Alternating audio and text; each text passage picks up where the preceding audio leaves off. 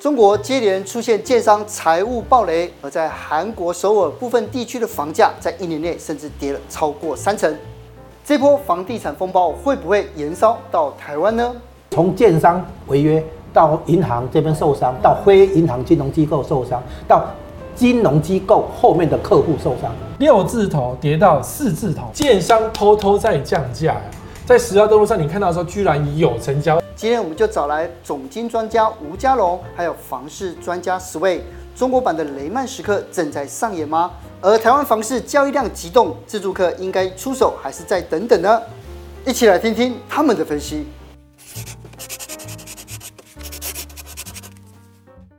今天下班经济学啊，要来谈我们很久没有谈的房市。好、嗯，那因为中国大陆啊，最近啊，就房市建商财务连续暴雷这件事情。我看到吴老师在脸书上写说，中国式的雷曼时刻正在形成，真真的是这样子吗？所谓雷曼时刻哈，正确讲是金融机构的部分，但是它前面是建商的部分，像恒大、碧桂园，对，啊，这个是建商的部分。那金融机构的话，主要是中植集团底下那个中融信托。哦，他的那个违约不能支付给客户，所以这个有两个层次。我们先来讲一下建商的部分，毫无疑问是因为他现在他发行的美元债券支付有问题，那这个表示什么？表示他东拼西凑找不到融资来源。嗯，因为一个建商一个企业绝对不希望让别人发现他连付利息都付不出来。对，好，那表示他尽了努力之后找不到融资来源，那为什么？因为可以提供融资的那些投资人或投资机构。对这个行业的前景失去信心，不敢给他钱，不敢给他融资哈、嗯。那这个反映出这个行业本身，就是它的实体经济这个层面出现了一个基本的问题。嗯、我把它行为形容为几个过渡。第一个过度投资，嗯，就是现在很明显盖的东盖的房子太多，嗯、很多是空屋鬼城嘛哈。对。再来过度举债，因为那个房地产行业是杠杆的哈。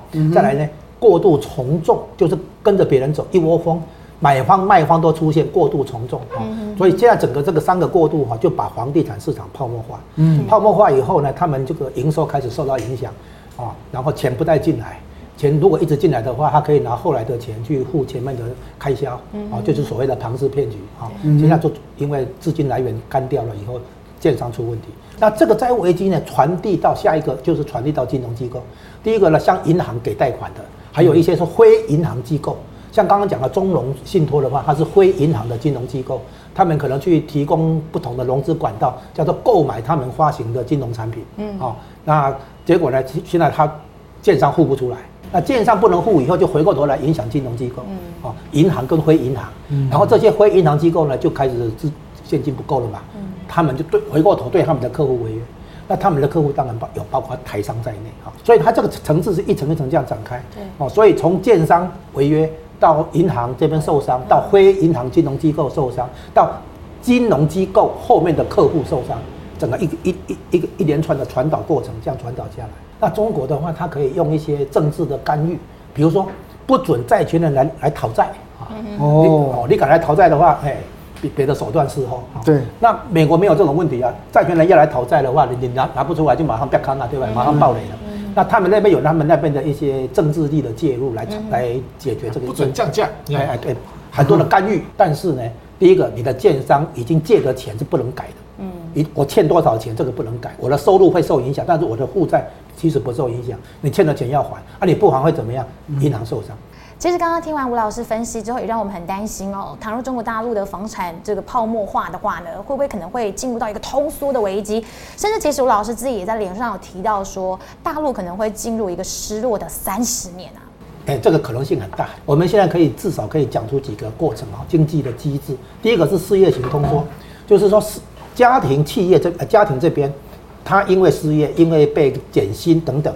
他的所得受影响。哦，他有不确定性以后，他开始缩衣节食、节俭，预防将来，叫做预防性储蓄，他的消费开始降下来。嗯，哦，比如说原来吃两两百五十块的牛肉面，现在可能只吃一百块的拉面啊之类的，就是开始是很贵，缩衣节食，开始缩衣节食，就是这样的话，总需求会下降。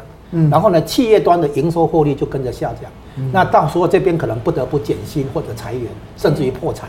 然后企业这个反应又回过头来影响家庭，就家庭跟企业这边互动，这个叫事业型通缩，就实体经济这个层面。再来债务型通缩是这样，我本来是举债来买资产，包括股票、包括房地产或者其他哈，然后呢，这个资产就当做抵押，哦，就是很像我们的那个一般来讲的那个融券哦，融资融券那个融融资交易啦。但是现在资产价格下跌，我的抵押品就不够嘛，要补缴抵押品。那股票的话叫做那个催缴保证金，这样子的结果呢，这这个会引出第二轮卖压，因为有些人缴不出来的话，就只好断头，嗯，清掉你的资产部位，这叫做那个断头卖压。断头卖压跌以后，造成资产价格第二波下跌，第二波下跌以后，有些人可能没有不需要卖的，也不得不卖，哦，又引出第三波的资产下跌，然后就一直恶性循环，我叫债务型通缩。再来资产负债表衰退，这这个是这样。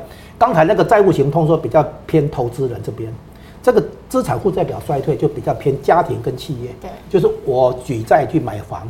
或者我企业举债去设厂也好哈，那个增买机器设备也好等等，嗯，然后这些正常的举债，现在会因为资产泡沫破掉，大家受伤以后不得不来还债，变成说把时间拉长，啊，也许十年不行，二十年，二十年不行，三十年，我分批来清偿我的债务，那就变成说，消费企业端缩衣节食。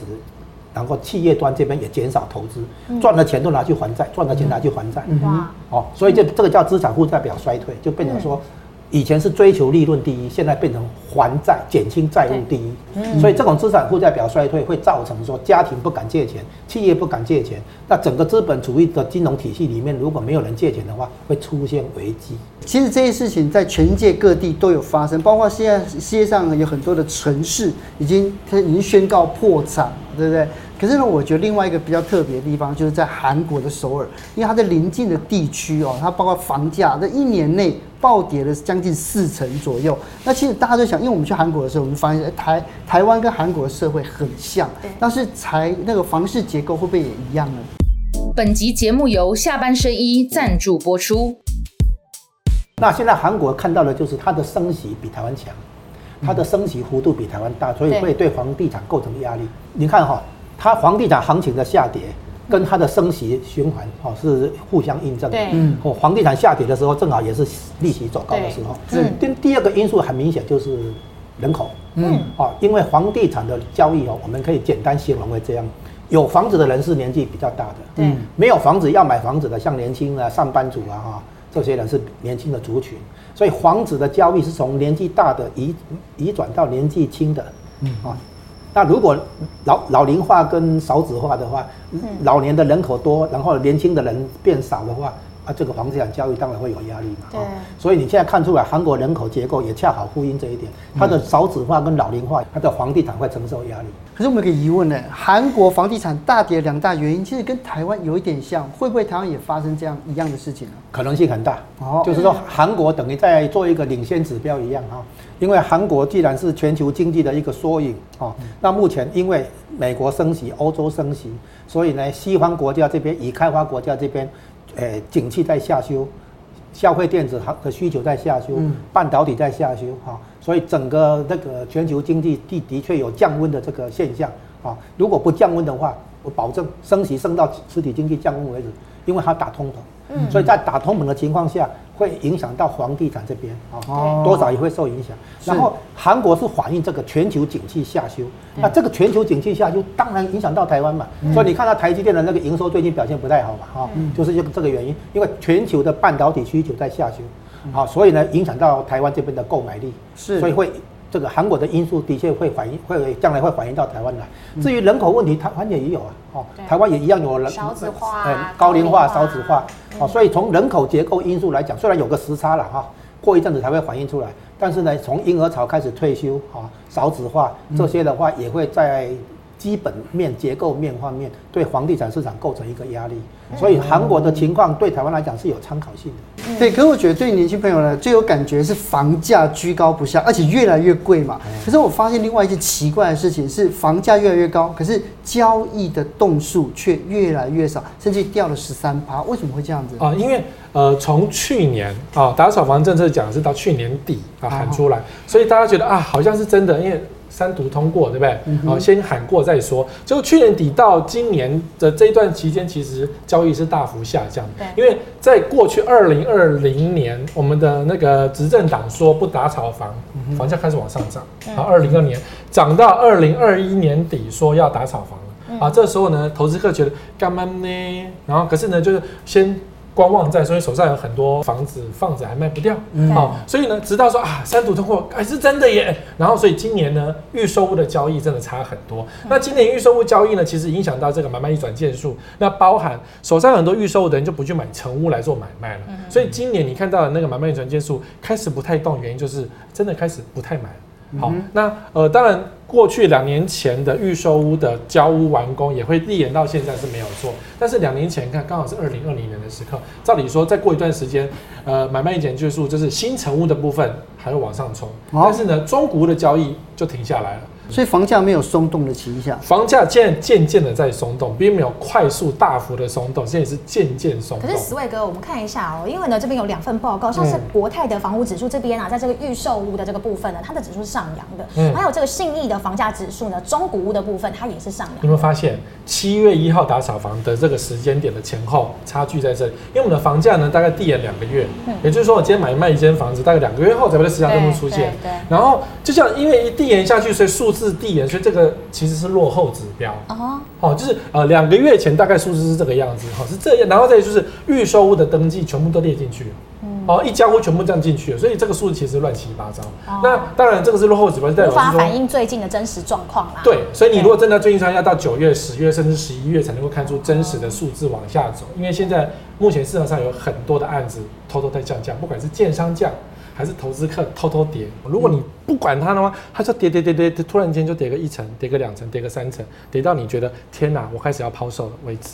如果说这个房价指数不准的话，那还有、啊、还有哪一些证据啊？啊，证据就是其实啊，比如说好，你看风采五二零这个是非常知名的案子，是最有名的天坑案，天坑案。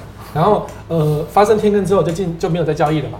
就后来我查实价登录，哎，建商偷偷在降价。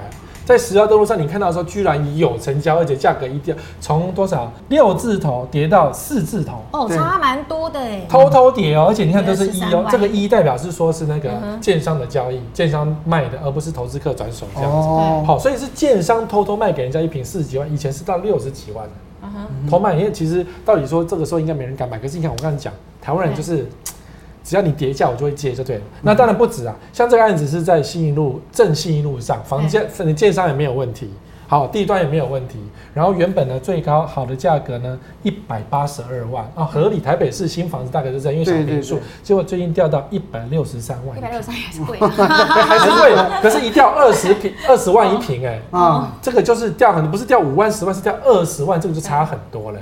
对，其实这个价格在台北市不算高，可是一掉掉很明显。那当然，这个是投资客的最爱哦。你看，原本是。土城涨得无法无天，还开到七字头、八字头，然后同一系列的案子涨到五十几万，结果呢，它某一期掉到三十八万一平，哦，有没有差？有，有差，有感觉，有感觉，对不对？三十八，而且虽然这个抛售数字都还算没有很严重，它还是一几十户在卖，可是到了三十几所以就是说，也全台湾这样不同的区区域，现在出现了这大量的卖房的抛售潮、卖压嘛，对不对？有哪一些地方呢？好，其实预售我跟你讲，销售都很烂，烂到一个爆炸。第一名呢，最烂居然是三重。好。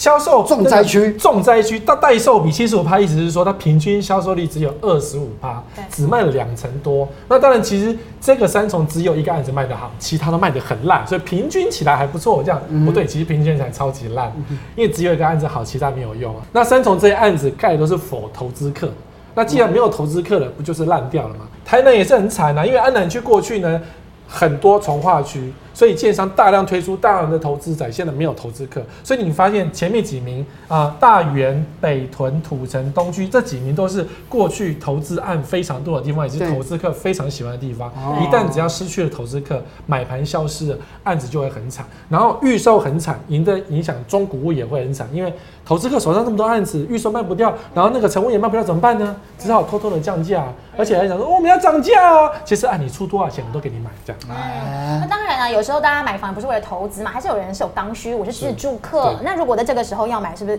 有一些买房的一些小重点可以帮忙大家捡便宜？好，是今年有一些特别，比如说就是成屋比预售好，因为我们讲说预售投资案很多，嗯哼，好，然后新的预售又没有出来，经常不肯光明正大的降价，但有偷偷降价的情况。所以这时候如果要自住的话，去买成屋，而且最好买十年以上的成屋，因为十年以上屋主的持有价格比较低。不是新古屋，就是十年以上的中古屋。好，就那当然中古屋十年以上的公设比也稍微低一点，因为现在新房的公设比都很高，都不划算。对啊，建商都无良的登记到三十五趴以上，不划算。十年以上你还有二字头二十几趴的公设比，所以你价格又低，公设比又低，当然是很好。所以现在很多自住客转到中古市场去了哈。然后新的预售比就好，是因为呢，因为新的预售七月以后以后的，因为你要想哦。如果我今年上半年推出来，我已经成交了两个客户、三个客户，然后打扫房没有人了，可是我已经成交，价格是高的，那接下来怎么办？我能降价吗？我不能降价，我降价这些已购客户怎么办？会翻掉，对，会生气耶。所以那只好就是，如果你今天买的是新的预售案，全新，价格可以直接下往下偷偷的往下降，送很多的东西，好，然后你就至少买下去。不会影响你交屋，所以新的对都可以啦。所以说新的预算比旧的还要价格会比较漂亮一点。然后呢，越到选举价格越低，因为我们知道说趋势是一直到选举前。好，那为什么讲越到选举的时候越低呢？是要看候选人的那个。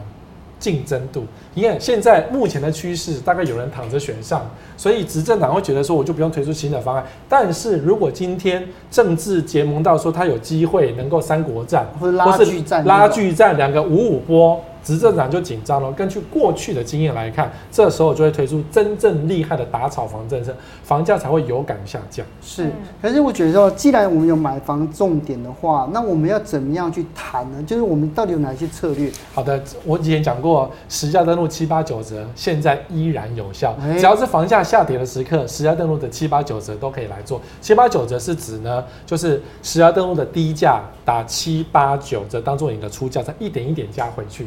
目标是十家动物的八折、九折跟原价，那什么意思呢？什么叫七折呢？就是从化区抛售的建案，一个社区。有几十户在卖这种，你想七折已经是法拍屋的价。不不，我跟你讲，真的，你刚刚看的那一堆成交价格，大概都是七八折左右，八折成交，所以我讲的不是假的，你敢出价就是你的。可是 Swag 是不是这种要敢去看他开七八九折，应该是直接对建商？如果你不是不是不是对一般的屋主，他心态都很硬，怎么可能是？可是呢，你有没有发现，实际上这么低价的还是有出现，这是怎么出现的？对，嗯，人家愿意赔售啊，你知道吗？对于很多投资客来讲，很多投资客现在愿意叠价格，因为对他来说。房子卡住了，跟房子叠价出去，我把钱拿去玩股票，就股票容易赚到更多的钱，嗯、所以很多投资客愿意在房地产直接赔钱出售。在双北是有很多很多的案例，我刚才讲那一堆案例也是一样，不管是投资客出售还是建商出，都有可能机会成交。嗯、好，那八折是一般的建案，九折是 Apple 物件，我们目标是买到十家登录的原价。